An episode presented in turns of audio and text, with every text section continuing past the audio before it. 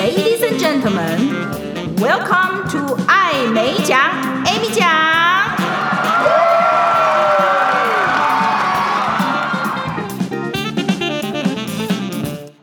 Hello，各位听众，大家好，欢迎收听爱美奖，Amy 奖。我就是人称爱美奖的 Amy 奖本人，没有被口译耽误的口译员。今天要跟大家讲一个故事。超市来了怪阿姨，为什么我变成了怪阿姨啊？请听我娓娓道来哦。这个想当年哦，这就要追溯到远古时期了，就是没有网络的时代。那个时候的口译员呢，如果要准备会议的这个内容的话，其实是比较辛苦一点，可是还蛮好玩的。就是啊，有一次客户呢找我去做一个跟饼干有关系的会议。饼干啊，cookies，那也晓得说我们在台湾学英文一辈子有学的这种课本英文的话，是不太会跟你讲这些生活上面的用词，所以哦，进了口译圈我才知道国际会议啊，或者是研讨会啊这种，嗯，比较学术性的，当然就是比较正式的英文。可是要有一块很有趣的叫做 focus group，就是焦点团体。大白话来讲，就是消费者座谈会，也就是找来一群的消费者来针对特定的产品做讨论。这些产品哦，真的是五花八门。我有做过，除了这个饼干的以外，我还做过保养品，这个知名的化妆品啊，还有营养品啊。汽车啊，印表机啊，啊，信用卡啊，钻石啊，洗发精啊，我还做过披萨的 focus group 焦点团体，也就是找一堆人来讨论你对披萨的口味的期待啊，包装的期待等等等。你相不相信？我还做过卫生棉的口译呀？哇，那也真的是很有趣哦。因为课本什么时候会教我们卫生棉会透气的？透气怎么说？breathable breathability。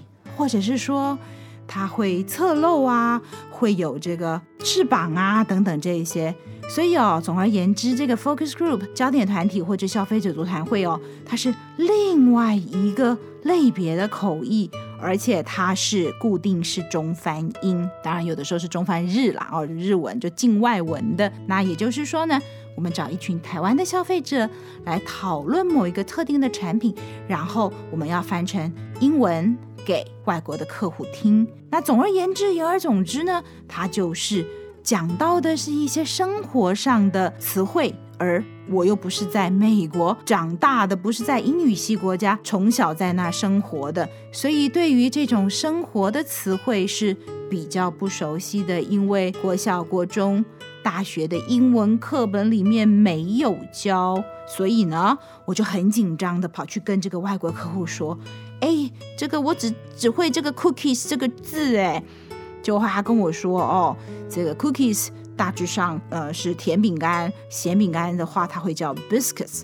我说哈，biscuits 不是比斯吉吗？那不是肯德基里面那个像那个一个糕饼的哦。其实英国跟美国对于不同的糕点也有不同的说法。比方说，我刚刚说客户提醒我 biscuits 是咸饼干，可是我所认知 biscuits 比较像是 scone 司康的那种糕饼，所以他安慰我说：“哎呀，不会啦，合作这么久了，你英文很好，不会有问题的啦，不用准备啦。”他越是想要安慰我，我就越紧张。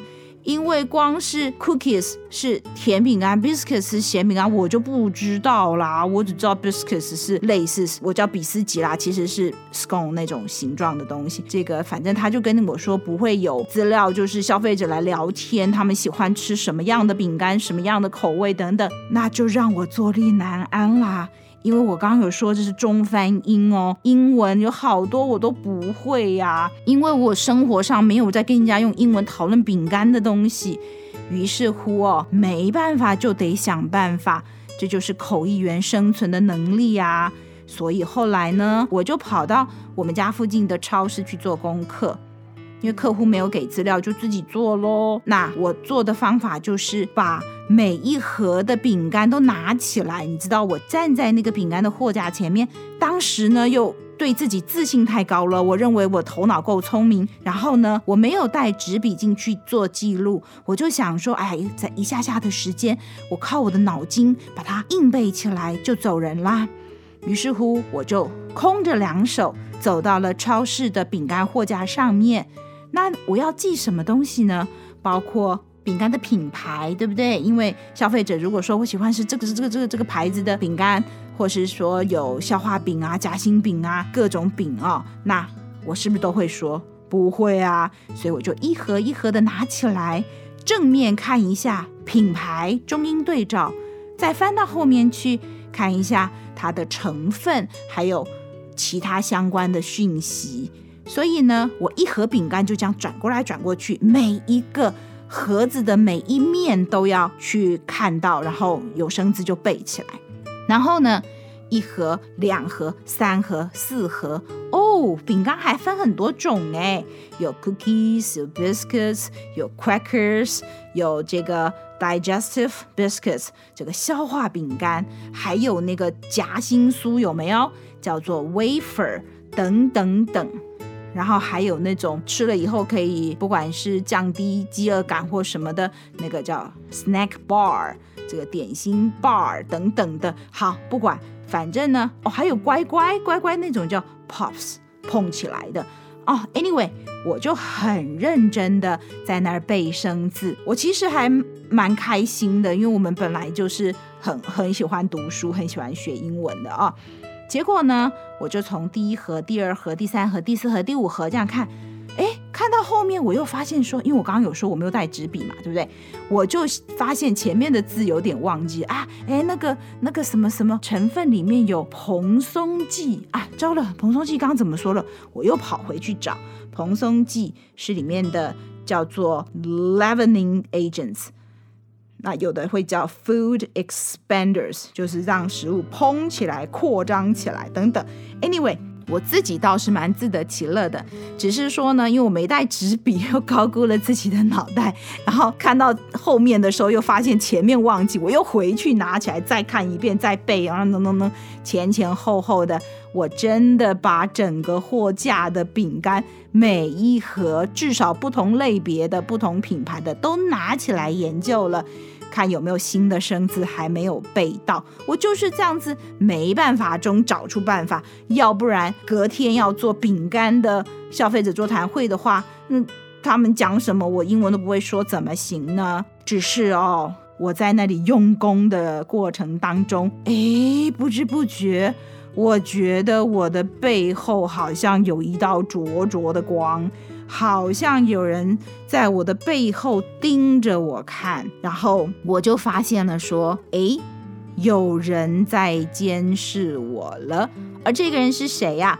因为毕竟这是在我们家附近的超市，我常常去。当然我没熟到可以称兄道弟啦，但至少那个脸孔是熟悉的。我记得这一位以他的年龄、他的这个呃姿态，看起来是一个主管啊，那是应该是超市的经理吧。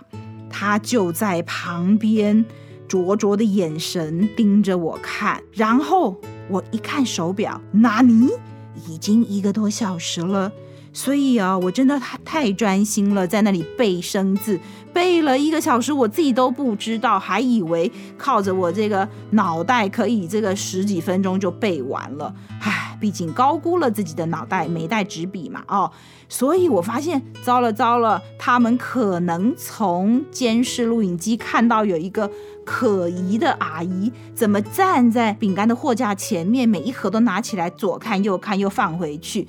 他们可能以为我要么是小偷喽，或者是竞争对手别家超市派来的商业间谍，也许是来比较货品的价格等等。Anyway，反正我就是太可疑了。总归一句话，年少不经事的我又不知道好好的处理，我就赶快把饼干放下，然后速速的离开了现场。你以为故事到这里就完了吗？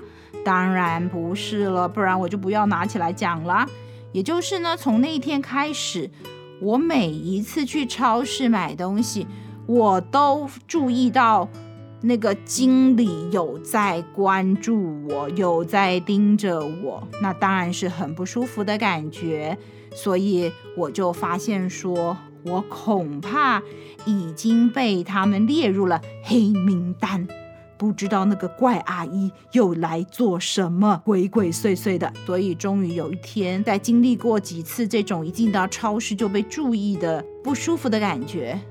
让我直接走去找那位经理，然后跟他直接的说，我那一天是在做什么。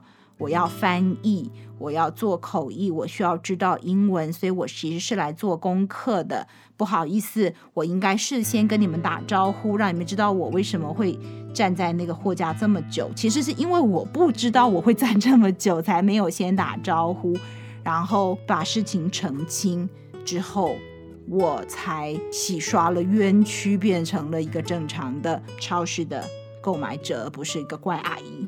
嗯，讲这段故事是因为它让我想起了早年没有网络的那个年代，就是那个年代我们要准备口译就是这样子，哎，没有当中也要生出什么东西来。那除了到现场去考察，就会想起这个故事，其实是因为前一阵子我去。听一个口译的老师演讲，他中间有提到一点，就是说，如果你在超市里面看到有一个人站在洗发精的货架前面，在那儿一瓶一瓶的看，那个人肯定是口译员在做功课。然后就这样让我想起来，我多少年以前有这个超市怪阿姨的经验啊，今天跟他来分享。那另外呢，比方说有一次我接到了捷运的口译。那捷运是属于比较工程的口译，所以他有讲到噪音啊、挖隧道啊、震动怎么减少这些工程的问题。所以拿到资料的时候，哇，又是天书了。所以呢，我就到图书馆去。那大家如果有经验，知道哦，图书馆里面有很多的字典，叫做参考书籍。参考书籍是没有办法借出去的，所以我不能借回家去查生字。只好呢，花个半天一天的时间，窝在图书馆里面，把所有相关的字典都从书架上搬下来，摊在桌上，然后一本一本的在那儿查生字，然后再把它写在笔记本，回家再整理。那那个时候啊。呃，我们会口译员约着一起到图书馆去查资料，因为有时候生字太多，要分工，你查几个，我查几个这样子。所以比较年轻的口译员一定没有办法想象，哈，还有那个古早时代还得去图书馆。现在什么东西在电脑键盘上敲一敲就搜寻得到了啊。